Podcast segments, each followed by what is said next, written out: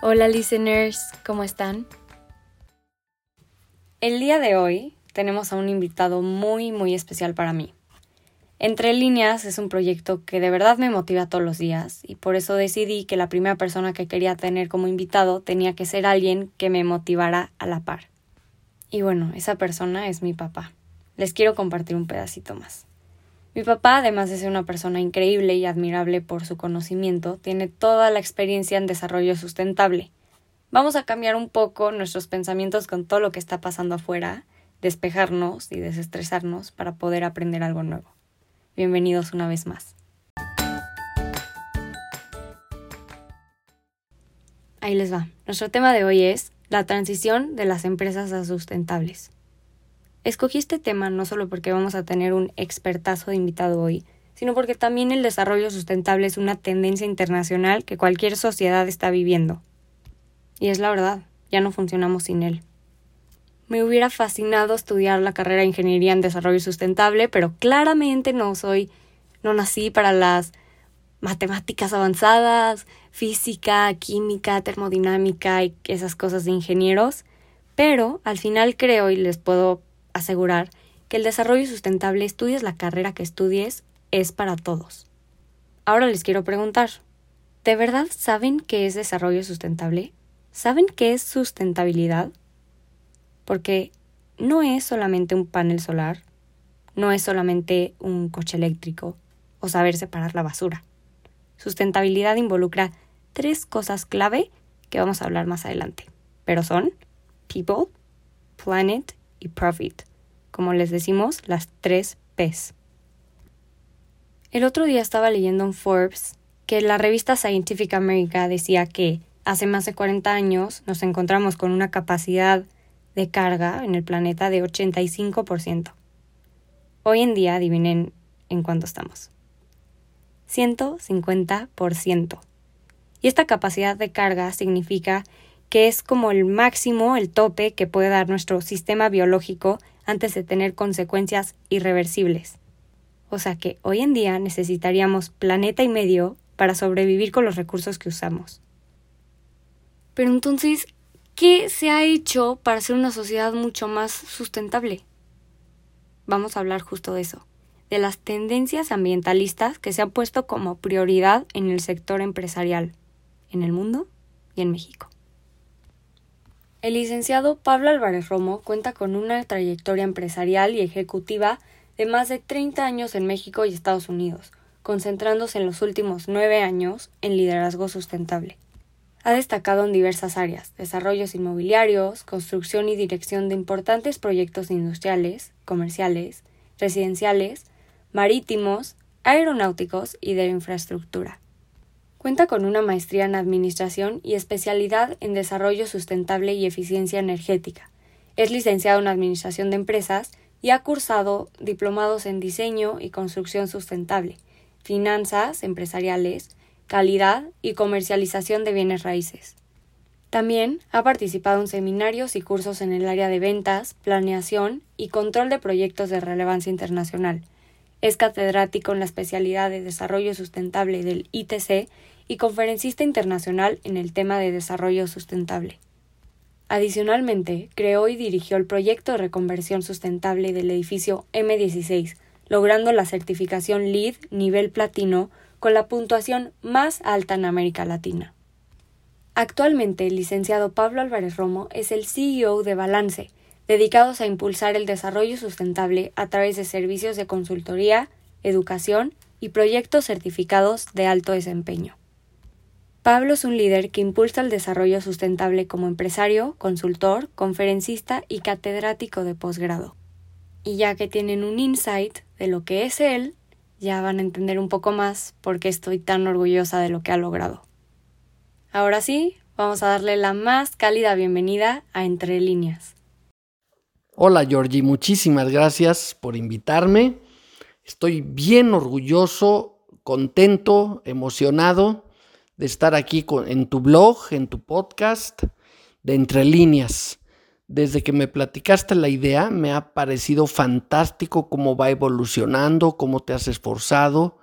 Y yo sé, porque te conozco desde chiquita, evidentemente, que lo que te propones lo logras. Así es que te eh, auguro mucho éxito y cuando tú digas, estamos listos, empecemos. Ah, no, gracias a ti por acompañarnos hoy y por ser mi invitado más top. Vamos con la primera pregunta. ¿Cómo cambia una empresa normal a sustentable? ¿Cómo se empieza? ¿Cuál es su proceso? ¿Por dónde empezar para cambiar y dirigir una organización hacia el desarrollo sustentable? Y lo lógico es empezar de la cabeza hacia abajo. Consejo de Administración, Dirección General, los dueños. Tenemos que presentar el caso de los beneficios de orientar la organización hacia el desarrollo sustentable. Y como tú comentas, normalmente eh, este tipo de líderes obedecen, entienden, responden a cifras precisas para tomar las decisiones. Entonces presentamos los beneficios potenciales del desarrollo sustentable en sus organizaciones y empezamos por el beneficio o los beneficios económicos. Al orientar la empresa hacia la sustentabilidad es igual a orientarla hacia la eficiencia y los beneficios económicos del desarrollo sustentable incluyen incremento de utilidades, incremento de productividad, incremento de la lealtad de tus colaboradores, pero también la lealtad de tus consumidores, mayor retención, menor rotación, menor ausentismo, todo eso va generando mayor productividad, incremento de la competitividad eso gracias a menores costos, más productividad, incremento de la participación de mercado, etcétera, etcétera. Todos estos factores te llevan a decidir que tienes que cambiar hacia la sustentabilidad.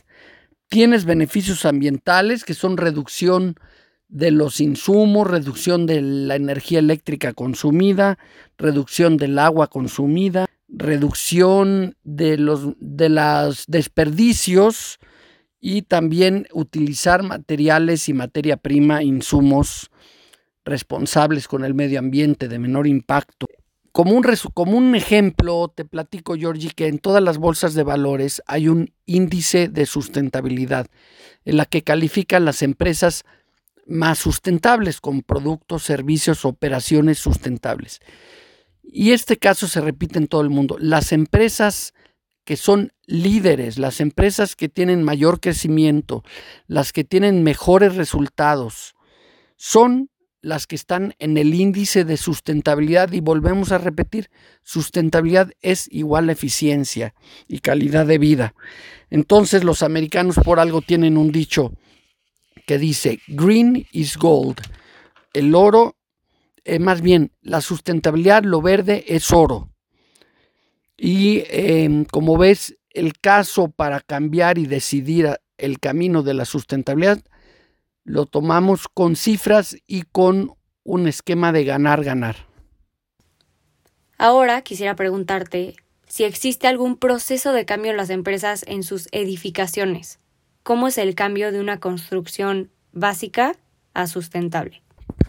Georgie, entonces eh, la parte de edificios, instalaciones, pueden ser un edificio corporativo, puede ser una planta industrial, un campus universitario, un hospital, cualquier edificación eh, la podemos transformar ya sea existente o podemos diseñar y construir alguna edificación nueva, empezando por un diagnóstico, un análisis detallado, pero con una visión integral.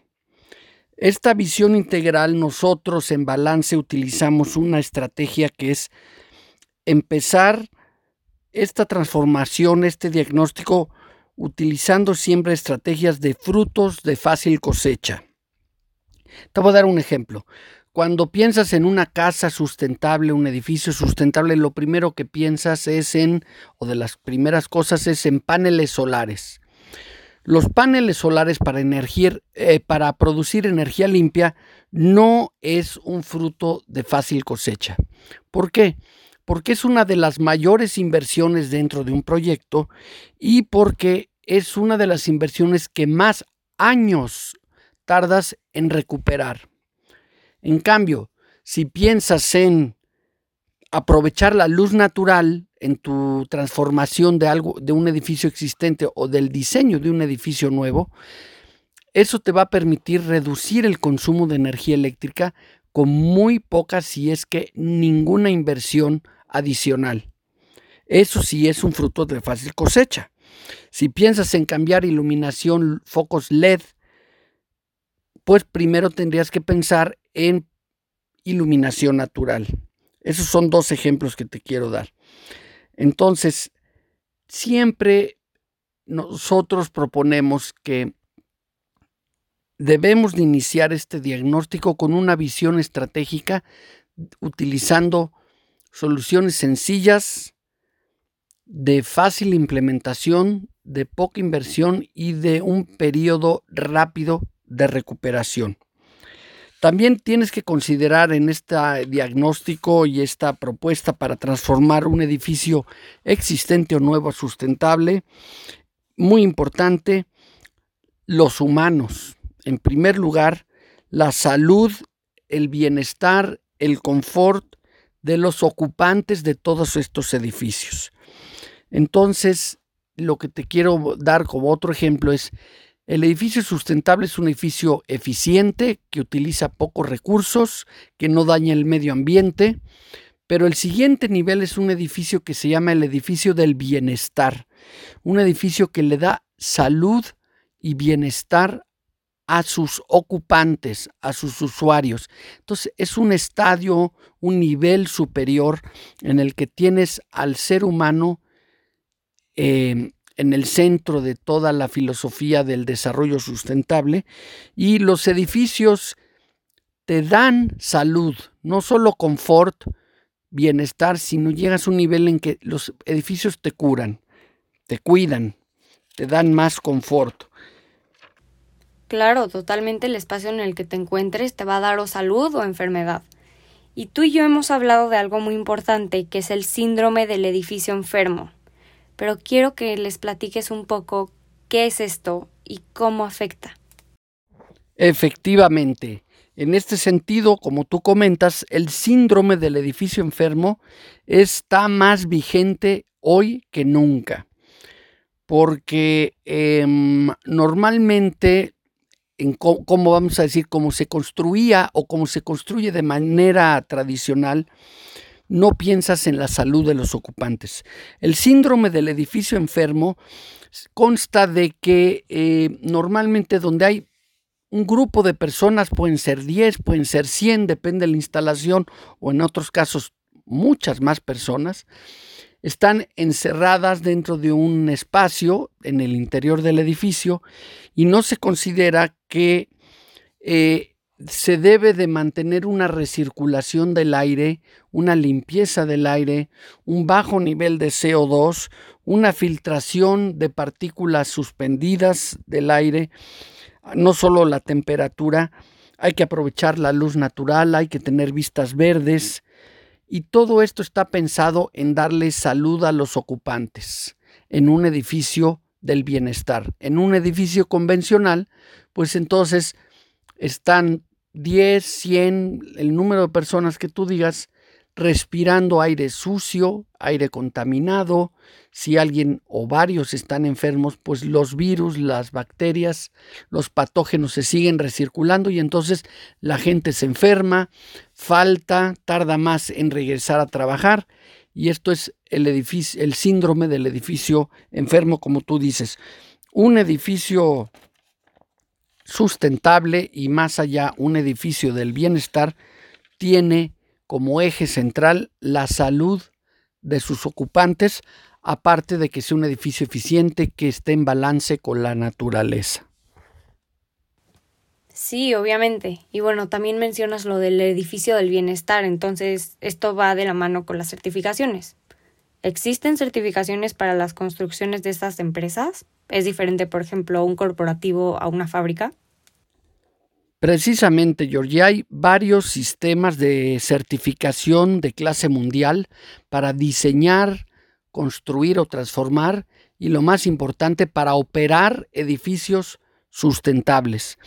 Ya existe una amplia gama de sistemas clase mundial que te guía y te permite paso por paso llevarte de la mano en el proceso de diseño integrado, después construir, transformar o reconvertir la instalación, el edificio y la etapa más importante, operar este edificio, esta edificación, esta planta industrial de manera sustentable. El mayor impacto eh, de una edificación al medio ambiente y a los seres humanos no está en la etapa de diseño y menos en y tampoco en la etapa de construcción. El mayor impacto a la salud de los humanos, de los ocupantes y del medio ambiente está en la etapa de operación de los edificios. Entonces, hay sistemas como el sistema LEED, el sistema EDGE del Banco Mundial, el sistema WELL del el Instituto del Edificio del Bienestar o el sistema Living Building Challenge como, como ejemplo de cuatro sistemas de certificación líderes. Y es bien importante que se realice un diagnóstico, un análisis que considere cuáles son los objetivos, las necesidades particulares, las circunstancias específicas de cada proyecto para entonces escoger, seleccionar uno o la combinación de, de, de, algunos de estos sistemas de certificación para llevar a cabo el proyecto.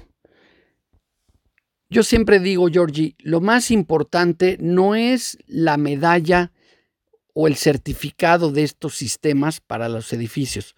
Lo que realmente cuenta es que el edificio tenga un desempeño sustentable, que esté en armonía con el medio ambiente, que sea eficiente, que le dé calidad de vida a los ocupantes, salud y que eh, te permita beneficios económicos, sociales, junto con los ambientales. El desempeño es lo importante, no la medalla o la certificación.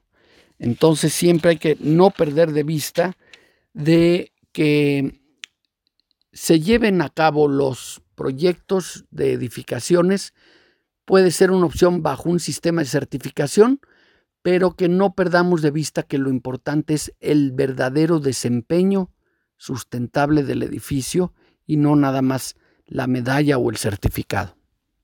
Claro, hoy en día hay varias certificaciones para distintas cosas, como la que me contaste de Edge, así se llama, para países en desarrollo que fue impulsada por el Banco Mundial.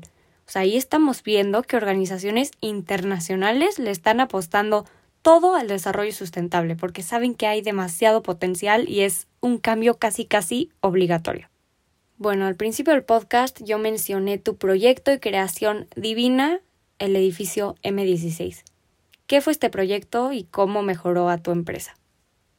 Qué bueno que lo mencionas porque para nosotros ese es nuestro mejor ejemplo. Hay que predicar con el ejemplo, hay que ser congruentes.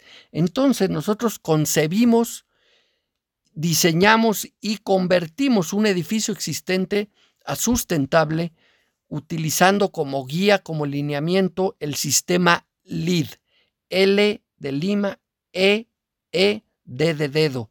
LEED, que es un sistema líder en el mundo para el diseño construcción o transformación y luego operación de edificios sustentables de clase mundial. Son como las Olimpiadas, lo mejor de lo mejor. Entonces nosotros logramos la certificación en el edificio M16, le decimos así porque está en la avenida de Minerva, número 16, en la Ciudad de México, y transformamos un edificio existente y logramos la certificación en el nivel más alto, que es el nivel platino, y con la puntuación más alta en toda América Latina y de los primeros lugares en el mundo. Ahora, el secreto, y por eso eso es lo que predicamos, y que es lo más sorprendente, es que logramos la más alta certificación, el mejor y más sustentable edificio en su tipo en América Latina, pero con soluciones sencillas del más alto desempeño clase mundial. Y subrayo soluciones sencillas. Un edificio, y esta es la pregunta que todo el mundo hace, una edificación, puede ser una casa, un corporativo, una planta industrial, sustentable de alto desempeño, no tienes, no tienes que invertir más que una construcción equivalente, naranjas con naranjas, eh, tradicional. Te hago ejemplos específicos de la edificación. Somos el edificio que menor energía consume en su tipo en todo el país y esto fue un estudio que hicimos junto con la eh, eh, con el gobierno federal en la Comisión de Uso Eficiente de Energía, la CONUE, y con el Centro Mario Molina hablando de nuestro premio Nobel. Y entonces uno de los secretos primeros del edificio M16 que logramos es reducir al mínimo el consumo de energía antes de pensar en generar energía con paneles solares. Pero también somos un edificio energía neta cero, Energy Net Zero. Quiere decir que la poca energía que consumimos la producimos con el sol y un poco con el viento. Es un edificio que es autónomo. Quiere decir que dejamos de emitir hasta 1.500 toneladas de CO2 eh, gracias a que somos energía neta cero y no contaminamos. ¿Con qué lo logramos? Primero, aprovechar la luz natural, como un ejemplo. Los colores interiores del edificio son claros, son blancos, para reflejar más la luz y aprovechar más la luz. Eh, el envolvente, somos el edificio certificado en la, no, la norma mexicana 008 para el envolvente, para el exterior, la piel del edificio, muy pocos edificios consideran eso. Es una norma oficial vigente que nadie cumple, nosotros la cumplimos y ese te hace ser que necesites calentarme o enfriar menos el edificio. Hablando de la temperatura interior, utilizamos un sistema bioclimático que nos permite mantener una temperatura agradable, confortable, una calidad del aire perfecta, el nivel de CO2 perfecto, el aire está limpio gracias a un sistema de filtración que utilizamos y todo esto lo logramos sin aire acondicionado. Y así tenemos varios ejemplos, los materiales que utilizamos, que sean locales, dar la prioridad a los materiales locales, que sean certificados, que vienen de fuentes limpias, de fuentes renovables, de industrias limpias, que no dañan la salud de los ocupantes, todo esto certificado. Si lo empiezas a ver integral, los materiales, las soluciones, las personas, las políticas de operación. Son algunos ejemplos que no quiero abundar por el tiempo, pero que si lo ves de una manera integrada, logras un cambio al pensar en un diseño, construcción y operación sustentable de manera integral.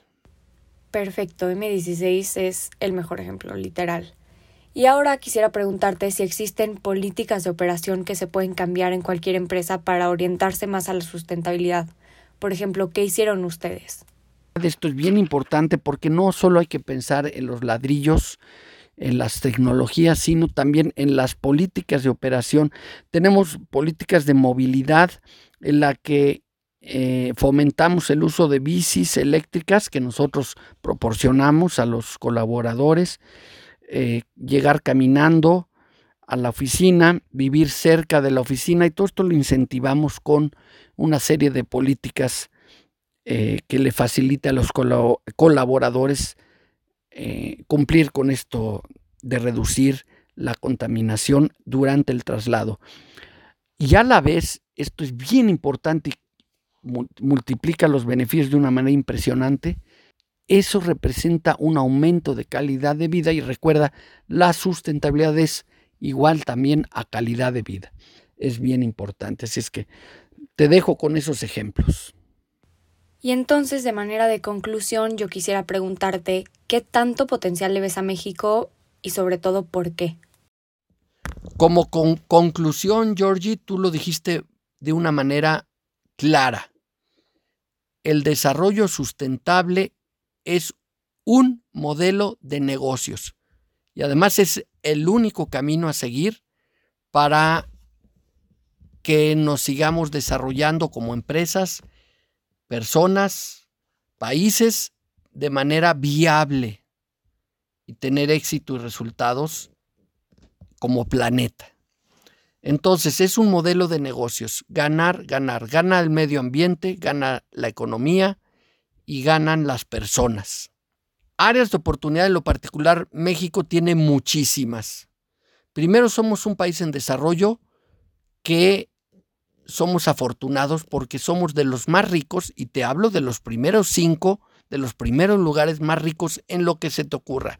Biodiversidad, 10 mil kilómetros de costas, los que mejor y los primeros lugares en, en lo que se te ocurra de recursos minerales, naturales, petróleo, especialmente hablando de sustentabilidad, en sol, en viento, y te voy a decir nuestra mayor riqueza, por eso México tiene una oportunidad impresionante, es el talento, ya lo dijimos, el ingenio, la creatividad, la inventiva, la calidad de los mexicanos es única en el mundo. Eso nos da una ventaja. Entonces, junta esta riqueza de recursos más la riqueza del talento de los mexicanos, la juventud de los mexicanos, y si ya somos la economía 14 o 15 del mundo, podemos llegar a ser muy fácilmente de las primeras 10 pero además lo más especial, mejorando la calidad de vida de todos los mexicanos. Entonces, tenemos una oportunidad impresionante. Lo mismo para las empresas. Podemos ser empresas eficientes, competitivas, con crecimiento, líderes, si seguimos este camino de desarrollo sustentable que es igual a eficiencia. No hay gobierno, país, empresa u organización que no le vaya bien siendo eficiente. Al revés, es el único camino. Eres eficiente, eres ganadora. Y bueno, no me queda nada más que despedirme. Muchas gracias Pablo por habernos acompañado el día de hoy, por habernos compartido toda esta información de desarrollo sustentable muy valiosa. Para los que les haya interesado el edificio M16, en la descripción del podcast van a encontrar el link de mi, de mi blog y ahí se pueden meter. Voy a escribir un artículo del edificio y voy a anexar también los datos de contacto de Pablo. Si tienen alguna pregunta del tema, también nos los pueden hacer saber. En el blog hay una casilla donde pueden escribir comentarios y preguntas y llega directo a mi correo. Entonces yo se la puedo pasar a Pablo si es una pregunta para mí, quedo abierta. Georgie, muchísimas gracias. Te felicito por tu blog, tu podcast, cómo ves al mundo y en este tema me despido diciendo, tú estás haciendo la diferencia en el planeta con tus aportaciones. Esa es la visión que yo encontré para no solo disfrutar lo que hago, me apasiona, pero ¿sabes cuál fue el ingrediente que me giró hacia la sustentabilidad y me llevó por ese camino? Es que encontré mi vocación, porque cualquier persona, cualquier empresa u organización que entienda que puede lograr beneficios económicos, sociales y ambientales haciendo, cumpliendo los objetivos de su organización, pero que además hace la diferencia en el planeta, y en este caso la diferencia positiva, entonces ya encontraste el más alto nivel que es encontrar tu vocación y para una organización también tiene una vocación que va más allá de cumplir objetivos, sino hacer la diferencia en nuestro planeta. Gracias. Gracias, listeners. Hasta la próxima.